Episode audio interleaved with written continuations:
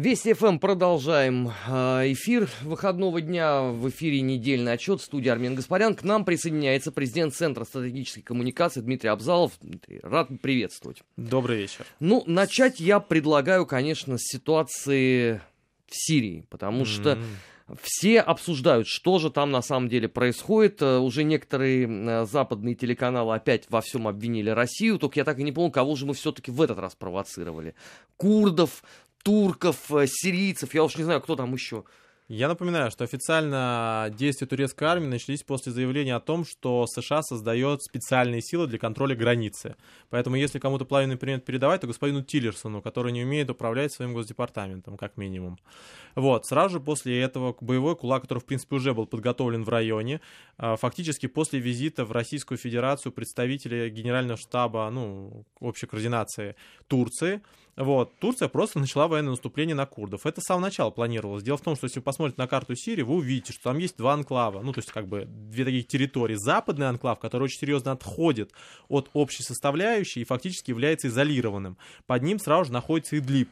То есть на самом деле Турции крайне важно захватить эту территорию, чтобы обеспечить полный доступ к Идлиб и полностью убрать так называемый выступ, который образуется в западном вот в этой э, э, за, западной территории. При всем при этом фактически подвозить э, военнослужащих и другие структуры возможно было только воздушным, ну, плюс-минус путем.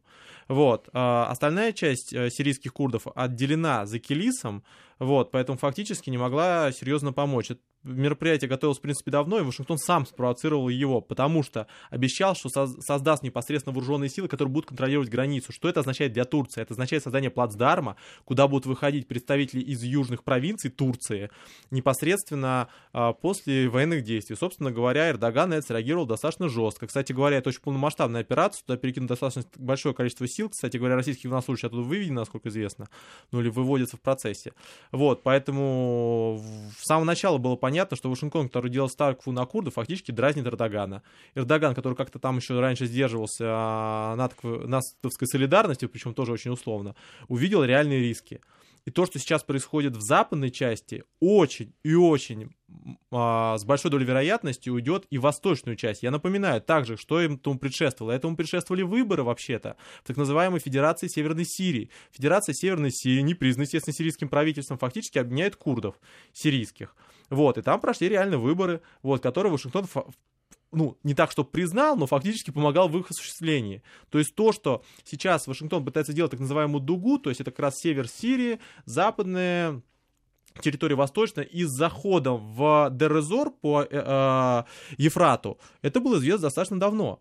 Вот, поэтому фактически сейчас Турция пытается максимально отжать своих границ э, этот процесс. А то, что Вашингтон э, поссорился с Эрдоганом и не имеет реальных инструментов воздействия на э, официальную Анкару, это тоже факт. Поэтому с этой точки зрения просто Анкара, э, понимая, что э, если дальше ждать, это может привести просто к созданию реального Курдистана, вот, а, тем более, что, напоминаю, несмотря на все поползновения, как бы это удалось пресечь, например, сейчас в Ираке, я напоминаю, вот, но фактически, как бы, Вашингтон реально помогает. И, кстати говоря, первые, первые действия, которые осуществили турецкие войска, были связаны с разгромом аэропорта, через который американцы, говоря, жали основную часть курдов.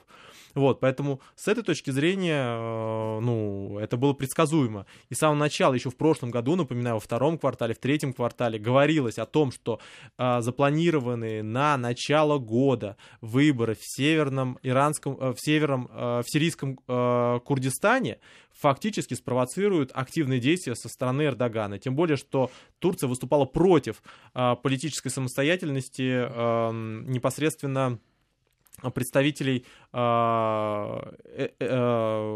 этой группы. Я напоминаю, что в Ираке произошло практически то же самое, только в Ираке тем занималось фактически иракское правительство при поддержке Ирана, то в случае с э, Сирией, так как, как бы это сфера деятельности и сфера ответственности частично Турции, потому что Идлиб находится южнее, фактически этим начала заниматься Турция. И все. И, кстати говоря, в результате заложником этих всех маневров стали именно курды которым обещали изначально самостоятельность, а фактически сейчас они столкнулись с ситуацией, при которых их разменяли в Ираке, а сейчас будут разменивать в Сирии. Ну, чудесно все. А Эрдоган, а, когда вот наблюдал за всеми э, хитросплетениями американской администрации за последние полгода, он не подозревал, что это ж, это все не просто так, и это все равно рано или поздно к этому придет. Потому что, знаете, мы вспомним а, референдум в иракском Курдистане. Угу. Да, Соединенные Штаты его не признали, но... Но же, не мешали. Мы же давайте вспомним о том, кто столько лет готовил весь этот референдум и кто угу. поощрял все эти движения. Я напоминаю, это одно из требований, между прочим, после прихода американских властей, дать сначала политическую автономию, то есть создание автономии, передачи нефтяных контрактов. Напоминаю, Курдистан, Киркук, то есть из северной провинции над ним, является второй после Басры территорией добычи энергоносителей в Ираке. То есть на самом деле вы дали экономический инструмент, и после этого как бы дали политический инструмент. То же самое произошло, кстати сейчас и в Сирии. То есть те нефтяные поля под Дерезором, которые сейчас шла достаточно активная борьба, очень долго американские партнеры как раз пытались выстроить там систему, а, по созданию экономической базы. Это сделано было в свое время в Ливии.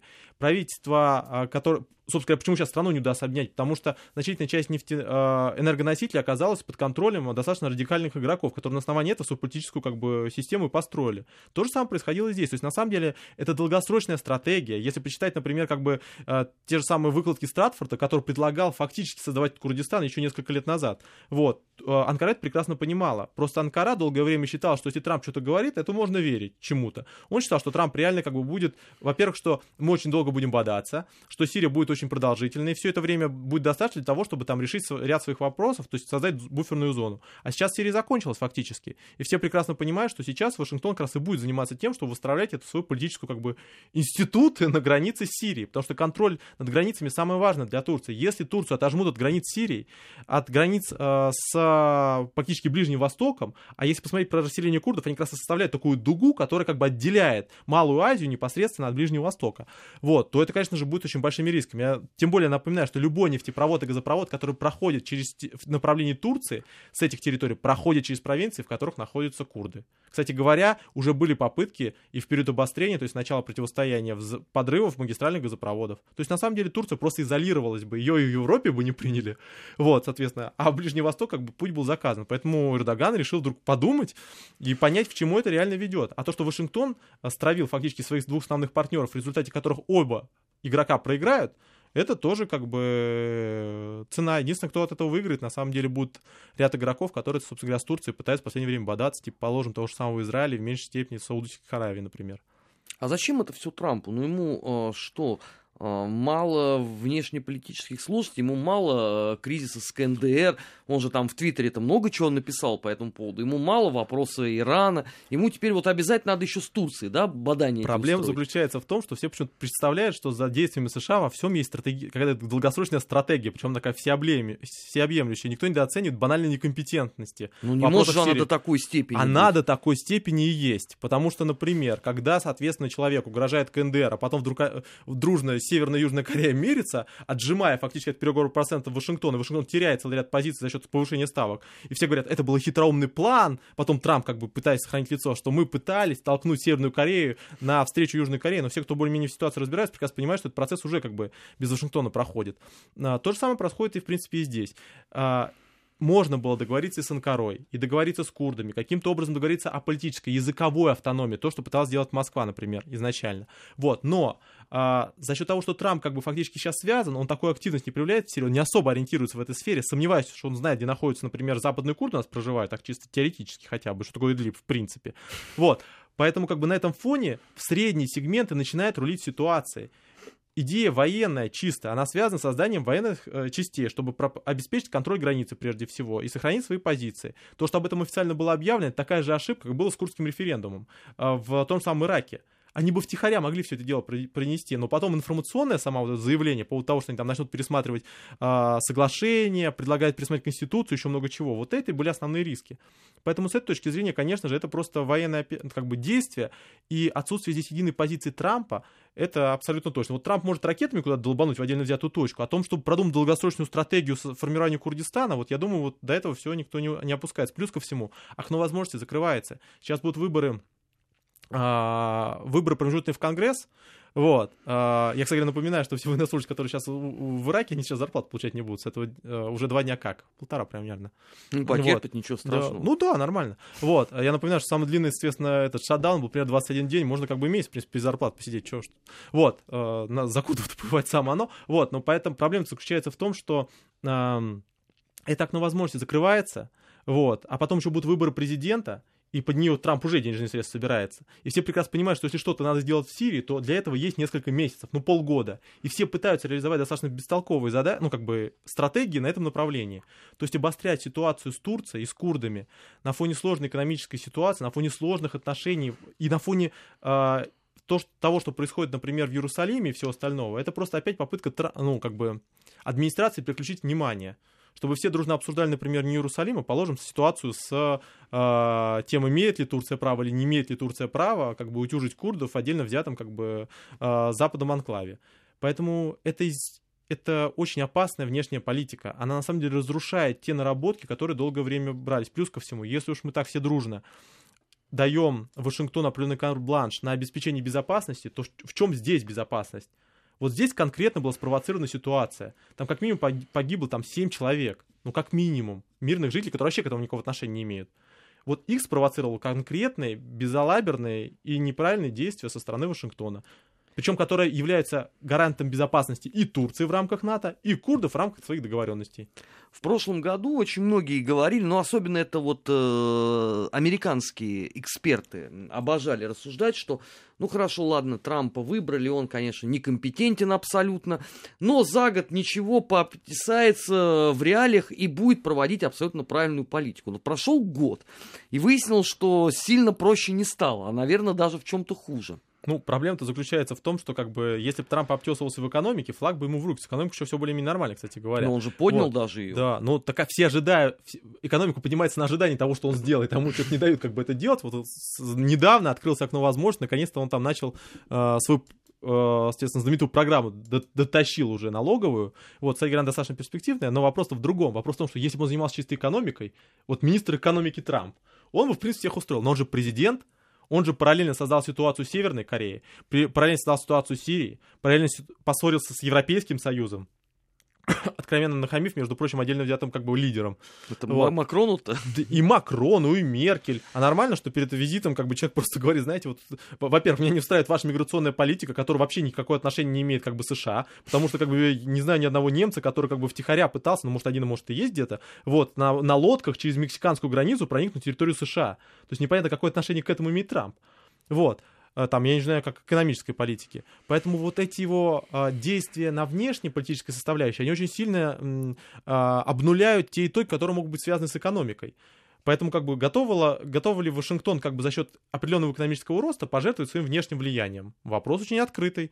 Но сейчас как бы в результате от этого поднимется и Китай, и Индия, целый ряд других игроков, которые будут просто пользоваться американскими ошибками для того, чтобы укреплять свои позиции. Мы, кстати говоря, тоже не исключение.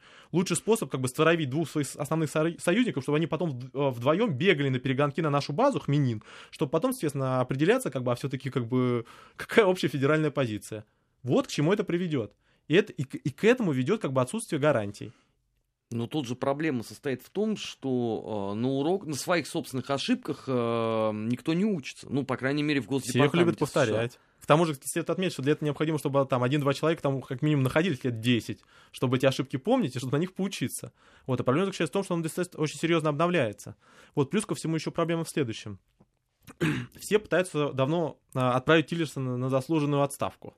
Вот, из-за... А вместо него кого есть? А вопрос даже, спросить. вопрос даже в другом. Вопрос даже если бы было, хотя такие опции там примерно есть. Вопрос заключается в том, а как человек, например, который а, находится на среднем звене, например, отвечает за Ближний Восток, будет исполнять какие-то предложения, пожелания или решения Тиллерсона, если знаешь, что он в ближайшее время уйдет? Такая система рождает Нуланд на самом Не, ну деле. Здесь, здесь еще можно э, вспомнить э, то же самое по отношению к Трампу, который да. тоже должен вот-вот уйти. Да, то есть система на самом деле, она делает очень э, серьезную ставку на средний сегмент. Вот вся Украина, все, что с этим связано, во многом было связано с тем, что никто не разбирался, и это привело к тому, что основные как бы рычаги взял человек, который как бы, может быть, в чем-то разбирался, но при этом не понимал политической ответственности, как бы международного, так сказать, разворота процесса. Это эффект Нуланд. Вот эффект Нуланд возникает сейчас на Ближнем Востоке. Когда происходит полностью как бы дезорганизация дезорганизация на, соответственно, высшем э, руководстве, очень серьезный э, карт-бланш на действие получает средний сегмент. Вот есть человек, он все время примерно представляет, что он там думает об Асаде, что он думает о Турции, о курдах. И он понимает, что необходимо как бы курдов укреплять. Он не ведет внимания ни в отношении с Москвой, ни с Турцией, ни, соответственно, натовскую составляющую. Он отвечает за Ближний Восток. И он, исходя из своих э, как бы, представлений о Ближнем Востоке, пытается модерировать позицию США. Вот что сейчас происходит. А он с кем-нибудь советуется или он сам по себе такой... А с кем советоваться? С весь Трамп... интеллигентный вышел в поле. С кем советоваться? С Трампом, который как бы вообще в этом ничем не разбирается, или, соответственно, советоваться с Тиллерсоном, который как бы тоже свои задачи ставит. То есть проблема-то заключается в том, что это дает очень серьезный карт-бланш этим людям. В свое время, например, та же самая ситуация, которая была с Украиной. Что, ну с кем там советовалась?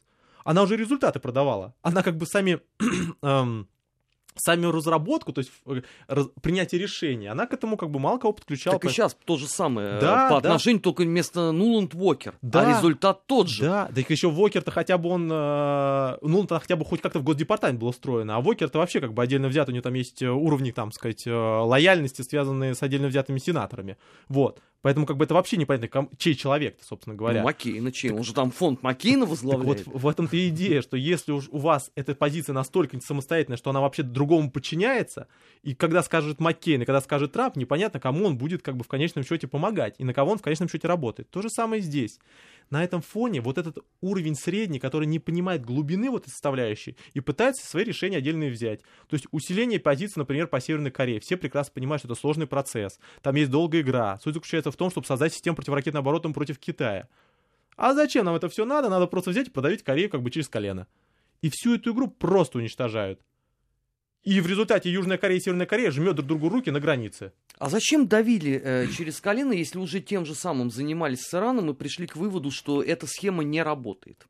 Ну вот хотелось бы сказать, что не все до конца это понимают, потому что есть республиканцы, которые как бы э, еще периода, соответственно, неоконов, э, то есть Джорджа Буша младшего, вот тоже сам Вокли, например, вот, они как бы просто, можно сказать, э, боль, ну, как бы больные идеи, вот это, естественно, как бы а, той системы, которой сейчас нету. И поэтому как бы возникают такого типа документы, в которых как бы есть там, две онтологические, то есть как бы э, задачи это у нас Китай и Российская Федерация, а есть такие задачи, которые можно решить. То есть они реально рассматривают КНДР и Иран, как э, в их, например, военной доктрине, как задачи военные. То есть их реально можно военными способами решить. Они не понимают глубины проблемы. А до этого у них удавалось что-нибудь решить военным э, путем? Ну, решить-то что-нибудь удавалось. Например, ну, Ирак. Что, уничтожение Ливии как государства, так, уничтожение Ирака как государства. Так, ну, так вопрос заключается в том, что вопрос, какие задачи у людей стояли, какие задачи им, перед ним стало международное сообщество. Международное сообщество стало задачу, как бы, ну, свергнуть там диктаторов, поставить там нормальные системы. Вот. Но задачи, которые внутри стояли, совсем другие были. Перехватить контроль, например, поставок газа, например, из Ливии. Задача выполнена, success, условно говоря, как балочка есть. Разделить правильно как бы нефтегазовый потенциал Ирана Ирака. И, соответственно, как бы через курдов и через турков протащить газопровод, э, нефтепровод через Киркрук. Есть? Есть. То есть, на самом деле, их задачи и международные задачи, декларируемые задачи, две большие разницы. Это разница между Колин Пауэлл, кто трясет пробиркой, и там, не знаю, как бы госпожой Ноут, которая как бы там встречается с оппозицией там у себя там на отдельно взятой как бы конспиративной квартире. То есть, это разные вещи. Вот. Но проблема заключается в том, что это люди, это люди, как бы, которые, это, это партнеры, с которыми договаривались. Курдам обещали – и обещали Турции, что все будет нормально. И эти люди верили в это. Откуда такая наивность? А пока... Или я сам обманываться был счастлив? А, проблема заключается в том, что ничего так не сплощает людей, как единый враг. Вот есть у вас единый враг, а, например, господин Асад, и вы готовы по головам идти и забыть про все ваши обиды, недопонимания, проблемы. Ситуация стабилизировалась. Все сказали, Асад остается. И сразу вдруг резко вы вспоминаете, что, оказывается, у вас есть проблемы с курдами. Когда у вас есть единый враг, когда вы боретесь за единый кусок пирога, это одна ситуация. Когда вам бьют по рукам и говорят, как бы, берите, что у вас есть. Вот тогда уже начинаются основные противоречия. Как Российская Федерация сделала очень важный факт. Она стабилизировала систему. Но в стабильной системе все равно остались противоречия. И Вашингтон пытался их в свое время убрать за счет того, чтобы создать один центр.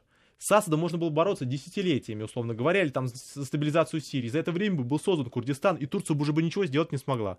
Так и сейчас еще не поздно, судя по некоторым прогнозам. Ну, скажем так, если бы не было... Поделенной-то Турции на карте НАТО. А, ну, проблема-то заключается в том, что все-таки Турция очень серьезную прививку получила, это конкретно Эрдоган, после военного переворота. Он сильно разочаровался как бы в этом единстве, в том, что НАТО к ним в случае чего придет на помощь, точнее, придет на помощь, но вертолетами, которые будут бомбить его же отели.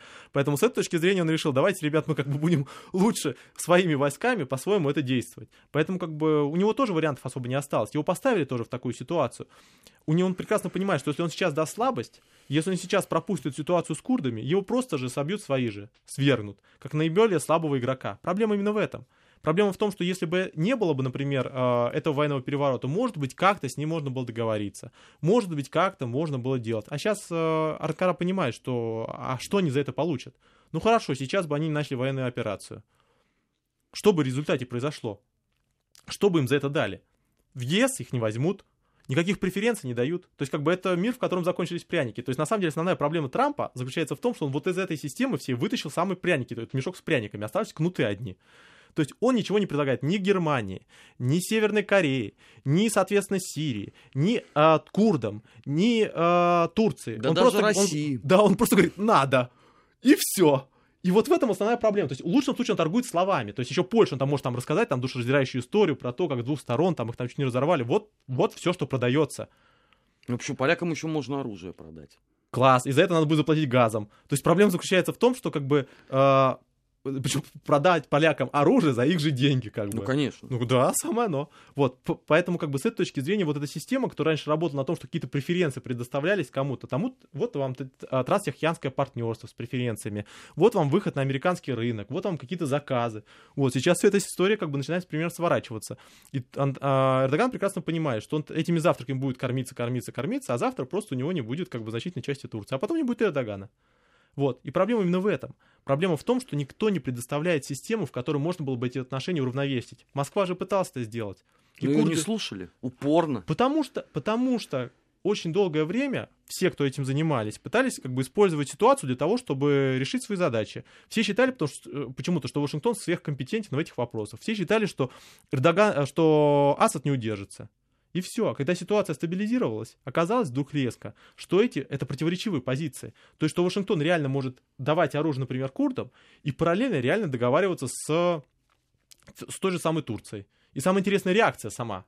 После того, как началось военное наступление, что там нам сказал Стиллерсон? Что вы нас неправильно поняли, мы их не собираемся сделать из них вооруженные силы, мы просто им поставляем оружие. Класс. А оружие для чего тогда поставляют? А просто нравится. Вот они коллекционируют все дружно оружие американское. Вот у каждого есть обязательно какой-нибудь там, не знаю, сарай, в котором надо выставить обязательно все винтовки. То есть все... проблема-то не в интерпретации того, что происходит. Ну, то есть, как бы не информационном оформлении, а в том, что вы реально пытаетесь с двух сторон делать противоречивые вещи. И у вас сознание никак не разделяется. Вы либо сделаете ставку на Анкару, и тогда добиваетесь только культурной автономии, например, курдов. Либо делаете ставку на курдов, но тогда, соответственно, как бы э, и Анкару ограничиваете в этом направлении. А у Вашингтона нет такой возможности, чтобы теперь играть как бы в эти две игры. Ему приходится где-то как бы... Э, Анкара нужна для того, чтобы там контролировать Идлиб и все остальное. Соответственно, курды нужны для того, чтобы там контролировать там по Ефрату и так далее, э, и северное направление. Вот. Это противоречивые понятия, взаимоисключающие. Но Вашингтон пытается как бы тех и других уговорить, но они все равно столкнутся когда исчезнет единый враг. И это произошло. Просто прекрасно. А, ну, что называется, за этим а, будем наблюдать. А, напоминаю, что сегодня в гостях на Вести ФМ программе «Недельный отчет» президент Центра стратегической коммуникации Дмитрий Абзалов. В первой части нашей программы мы беседовали про Сирию, в второй части сразу после новостей поговорим о выборах э, президента России, потому что, пожалуй, там по западным СМИ одна из самых оживленных, конечно, сегодня Кем Не переключайтесь. Недельный отчет.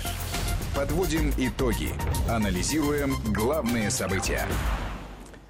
16 часов 33 минуты. В студии Вести ФМ Армин Гаспарян. Программа «Недельный отчет». У нас э, в гостях президент Центра стратегической коммуникации Дмитрий Абзалов. И во второй части мы поговорим о предстоящих президентских э, выборах. Дмитрий, на ваш взгляд, что является неожиданным и есть ли вообще такое а, в нынешнем избирательном цикле? Ну, если, конечно, не считать а, странной пресс-конференции Грудинина. Не, по-моему, шикарно было.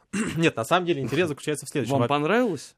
Вот правда, вы, по-моему, тогда единственный человек, кто Нет, позитивно это Нет, оценил. проблема Грудинина с технологической точки зрения заключается в том, что его основная специализация должна заключаться в его э, агропромышленной деятельности. Его, соответственно, бизнес-империя, на самом деле, более широкая, там, development и так подобное.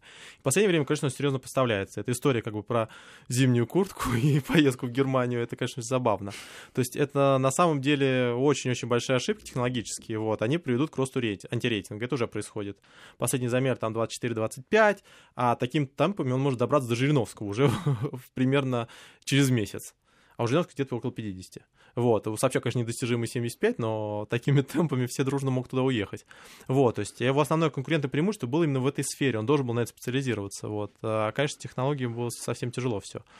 Вот, то есть попытка, у кандидатов все время такая попытка, вот у них есть очень большая проблема, они считают, что они специализируются во всем, вот, поэтому начинают по всем сферам действовать, вот. Его слабая часть это международная как раз как бы политика и тому подобное. Здесь, конечно, предложения очень специфические надо заметить. Ну, даже в экономике, которая не сельскохозяйственная, тоже очень оригинальные. Вот.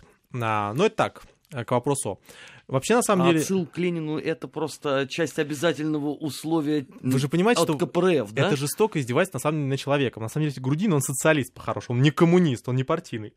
А если внимательно посмотреть его взгляды, он ближе к НЭПу. Вот. И заставлять как бы человека высказываться, например, таким вопросом, например, по Сталину, по Ленину, это как бы достаточно странно.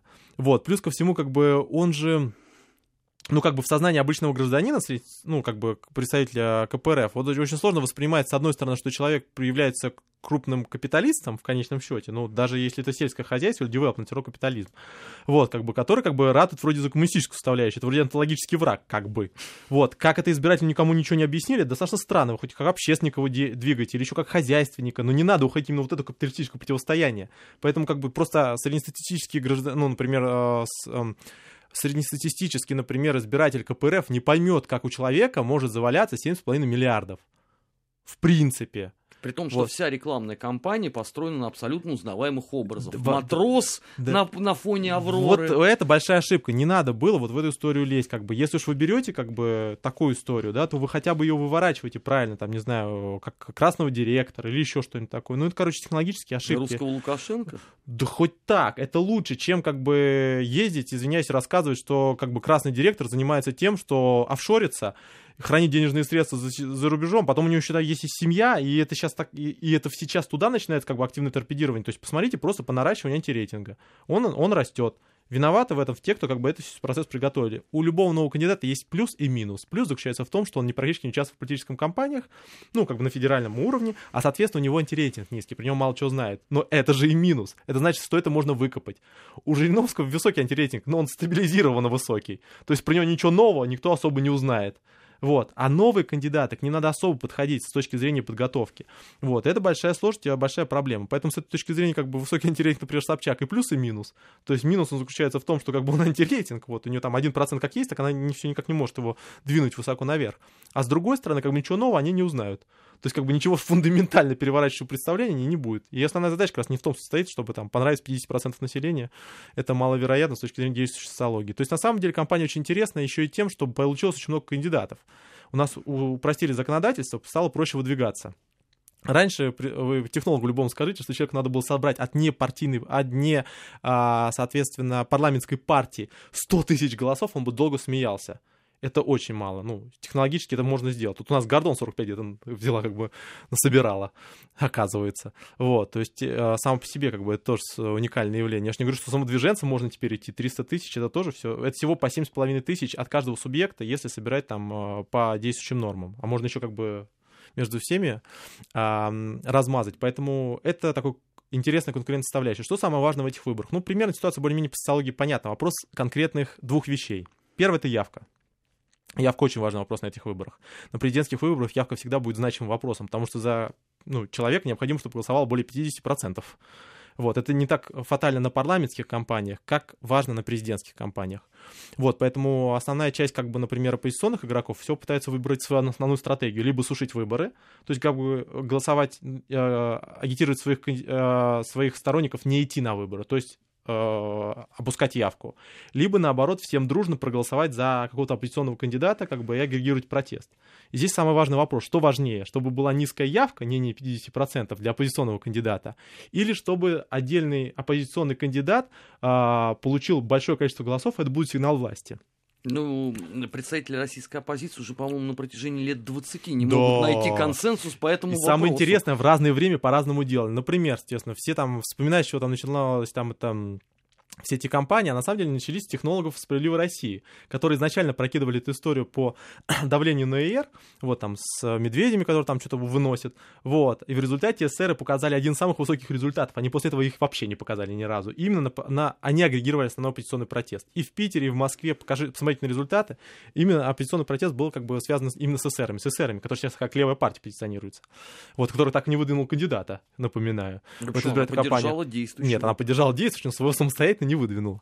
Вот, поэтому а, с этой точки зрения, конечно же, это к вопросу о том, кто от этого выиграет. Вот, сейчас, собственно говоря, вот, э, вот такая борьба идет между теми, кто предлагает эм, всем дружно как бы скинуться за Собчак, так сказать, голосами, и те, кто предлагают э, всем дружно как бы взять как бы и не прийти. А почему именно за Собчак? Ну почему, например, не за Грудинина? А вот, кстати говоря, не за Титова, в конце вот концов? с технологической точки зрения, кстати, Грудинин, он как бы, у него есть очень серьезное ограничение в его левом сегменте, вот по этим объективным обстоятельствам. То есть, например, напоминаю, у нас э, второе место всегда занимал господин Зюганов, вот, который показывал более 14%. Однажды это... даже более 30. Да, было дело. Однажды он читает еще более, более 50, по его мнению. Вот. А, но идея заключалась в следующем. 96 бы... год-то вот. Ну да, на больные мозоли, конечно, наступать не будем, левые. Вот, но а, проблема-то заключается в том, что сейчас э, вот выше, сейчас примерно как бы в Грузинии выходит 10% плюс-минус так вот, по прицелам примерно, если там каких-то форс-мажоров, как бы активной игры не идет. Вот, но основная часть добавочного электората, то есть более этого процента, это как раз могут быть те самые э, сегмент, который заголосовал бы за Собчак, например. Потому что Грудинин-то у нас идет еще как э, представитель от э, левого фронта, вот. А напоминаю, что во время протестов, например, э, на Болотной, мы что-то все правых вспоминаем, а там были очень большие, большие несистемные левые.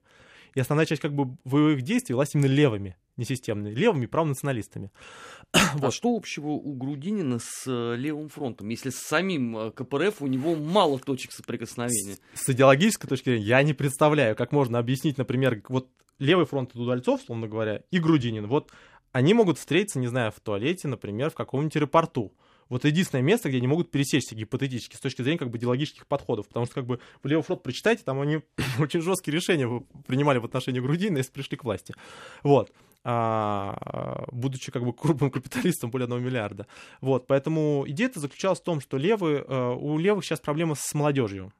И раньше считал, что как раз именно левый фронт может вопрос решить. Переговоры велись достаточно давно, а, в том числе как бы ЦК.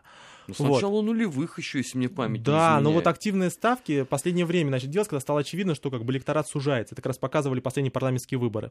Вот сейчас, собственно говоря, это как раз найти такую, такую попытку. Но э, мало избирателей вот, в молодежном сегменте смогут голосовать за Грудинина по целому ряду причин. Вот, во-первых, как там узнаваемость, вот именно как бы финансовая составляющая.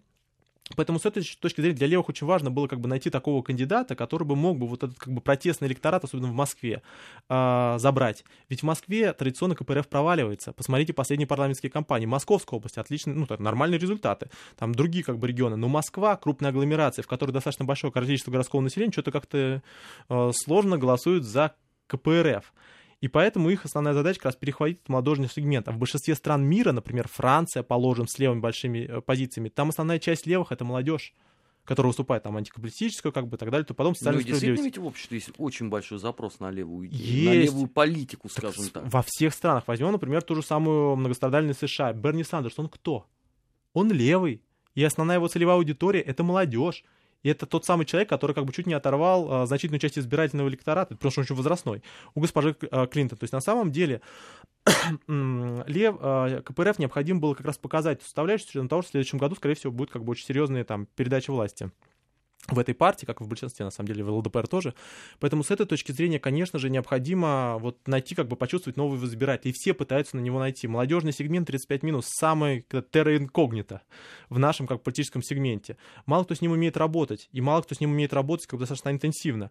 Причем как бы различные партии, то есть КПРФ только сейчас создал свой центр по работе с, как бы, с молодежью, условно говоря, с, с молодежным сегментом. А до этого как бы в основном по одноклассникам двигался. Но соцсети это, конечно, отдельная большая печаль КПРФ. Ну да, у них на самом деле были большие проблемы, и во многом это как раз с неиспользованием этого сегмента связано а, очень больших провалы именно парламентской кампании. Вот. Дмитрий, я должен прервать, мы сейчас э, должны будем ненадолго уйти на региональные новости и прогноз э, погоды. Напоминаю, что у нас в гостях президент Центра стратегических коммуникаций Дмитрий Абзалов. Через 2-3 минуты мы продолжим, не переключайтесь. Недельный отчет. Подводим итоги. Анализируем главные события. 16 часов 47 минут в Москве. В эфире Вести ФМ программа «Недельный отчет». В студии Армен Гаспарян. У нас в гостях сегодня президент Центра стратегической коммуникации Дмитрий Абзал. Дмитрий, мы прервались на чрезвычайно важном аспекте. Самое интересное, я бы сказал. Да, социальные сети, которые используются, по, по вашей оценке, недостаточно эффективно. Это, если, наверное, мягко сказать. Это я очень мягко выражаюсь, кстати говоря. Ну, напоминаю, что, например, то же самое Big Data активно использовалась Трампом. Она активно используется на французских выборах. Э, Куда по... мы вмешались, да? Да, конечно, мы в нее-то и влезли как раз. Вот. Э, зачем как бы влазить? Причем самое интересное, что они все там платили, это кембриджская организация, Cambridge Analytics. Вот. Там очень интересная система, на самом деле, такая Ocean называется. Кто хочет, может там просветиться, на самом деле очень интересно. Смысл заключается в том, что можно выцеливать своих избирателей просто вплоть до там вплоть до очень персональной делать посылы. Вот таким образом, как бы агитировать э, за различные политические взгляды и тому подобное. Ну, там самое интересное, там эти интересные эти факты, там что типа все время рассказываю, очень забавно. Примерно э, человек лайкает те или иные фотографии или те или иные сообщества. Вот, по примерно там 30-40 лайкам можно полностью определить его пол, по где-то более 80 можно определить его политические взгляды, причем достаточно точно. Вот. А после 150-200 лайков, я напоминаю, что это примерно менее двух недель, если интенсивного как бы пользования, даже менее там недели интенсивного пользования. Да некоторые вот. за день, по-моему, да. способны сделать. Можно знать о человеке больше, чем знает его партнер. О. Например, жена. А если я не лайкаю никакие политические новости, и вообще у меня сфера интересов условно там в какой-нибудь социальной вот э, сети только будет э, спортивная группа какая-то. Есть, целево... есть э, ваши запросы, да, то есть по вам уже идет целевая реклама, то есть примерно в Бигдате уже понятно, безлично примерно, чем вы интересуетесь. Там вы вбивали данные по тому, что вы смотрели там футбольный матч какой, какие, за какую футбольную команду вы болеете, уже поэтому можно сказать, какой, например, у вас уровень доходов. Исходя из того, какой у вас уровень доходов, по вашим геолокациям можно понять, где вы примерно э, находитесь. Есть целая система, которая как бы за этим работает. То есть на самом деле в экономике это распространенное явление. Вас выцеливают как потребителя целевого. То есть одно дело вам мотоцикл продавать, другое дело, соответственно, вам доширак продавать, третье там вам еще что-то такое продавать. Ваша целевая реклама во многом зависит от ваших интересов. Они накапливаются. Вот в этом есть биг дата, большие данные. А теперь представим, что было бы, если бы это была политика, как это сейчас и происходит. Есть данные целевые по отдельно взятому человеку. Известно, каких он взглядов придерживается, например, в каком браке он состоит, воевал, не воевал, например, соответственно, военнослужащим является, не является. Исходя из этого, можно прицелить ему, например, ту или иную политическую составляющую. Например, он э, активно лайкает, например, э, клубы сообщества животных. Вот, как бы у него уже как бы есть целевая аудитория, направление, по которому можно действовать. Можно, исходя из этого, выстраивать позицию кандидата, а можно просто прицеливать ему конкретные а, отдельные месседжи. Тем более, что как бы ситуация очень простая с точки зрения да, а, как бы представления этой информации. То есть кандидат, который может быть настолько близок к любому человеку, насколько как бы известны его интересы. А почему сегодня, в 2018 году, у нас э, многие кандидаты этим не, не пользуются, а напротив? Я когда увидел некоторые рекламные разные образцы продукции, у меня ощущение было, что это 96-й год. Ну вот первая схема. То есть мы все как бы действуем по принципу, ну, очень многие технологии, они как бы, они как по старинке действуют, они так и действуют. То есть, как бы есть раздатка, есть материалы, вот там главное завесить билбордами все, и на это все. Понятно, что есть целевая аудитория, которая ездит, которая перемещается, которая не всегда уткнулась в телефон, вот хотя их так все меньше и меньше. Не на дорогах, конечно, вот в метро, например. Поэтому раздатка, э, как бы в метро, конечно, баннер это очень забавно. Вот, а, поэтому как бы они по это делают, они свою целевую аудиторию приводят. Основная задача для молодежи просто их не привести на избирательные участки, то есть максимально, чтобы они не голосовали против кандидата. Но по факту этот ресурс можно активно использовать. Это колоссальные объемы э, избирателей, которые могут прийти. А по ним начинает работать, как бы, ну, вот мы долго ждали, как, как, как начнет работать Собчак. Она все обещала, что у нее сейчас будет компания, которая будет, соответственно, в интернет-сегменте разворачиваться, что основная часть как бы компании будет встроена там. Ждем-с. Вот. А долго она собирается еще разворачивать? Там а выборы я... через два месяца. Вопрос не в этом. Технологов никаких нету. Там, кроме как бы информационки, там особо нет. У нее же там две команды уже технологов ушло, поэтому как бы не совсем понятно, кто это будет делать-то. Этих же людей их по пальцам может пересчитать. Их в мире, в принципе, по пальцам можно пересчитать. Ну, там двух рук, но все равно. Вот, поэтому как бы интересно, как бы, где здесь будет делать. То же самое там объяснял, например, Титов. Но он, правда, еще как бы какая-то парламентская компания. Вот, хотелось бы увидеть вот эту как бы уникальную систему работы с сетевыми ресурсами. Вот пока что это все не происходит. Это происходит очень медленно. То есть, а, к чему оно может привести, мы все видели, например, на муниципальных выборах в Москве. Когда на небольшой явке крупная, быстрая агрегация под отдельно взятых кандидатов приводит к тому, что как бы можно выиграть отдельно взятый округ. Например, если вам пришло 200 человек, 150 человек это одна там десятая там для некоторых э, их друзей, например. Просто взяли, пришли с района. В буквальном смысле этого слова, потому что ну, да. депутат у нас по районам. Ну, как бы по округам, но фактически. Вот, поэтому муниципальный. Поэтому вот этот ресурс, как бы, он очень интересен. То есть, насколько власть и оппозиция готовы разговаривать с э, аудиторией, которая за это время выросла непосредственно. То есть, которая родилась в нулевых, и вот сейчас стал той самой аудиторией. А оппозиция готова вообще к разговору с этой аудиторией? вот, у меня ощущение, что нет. Вот вопрос очень большой на самом деле, насколько содержательно готовится кто-то с ним разговаривать. Вывести их на улицу, например, под мероприятие, там кроссовками что-то закидать, это одна ситуация. Вам необходимо показать численность. Вы ее можете показать на протест составляющей, но что вы конкретно предлагаете для нее? То есть куда она должна встроиться? Что вы им предлагаете с точки зрения там, позитивной повестки? Вот этого всего нету. На протестную составляющую согнать очень много можно. И как бы арабская весна, и, соответственно, французские выступления, например, против трудовой реформы, и даже, соответственно, погром, который был в Великобритании, показывает, это сделать несложно.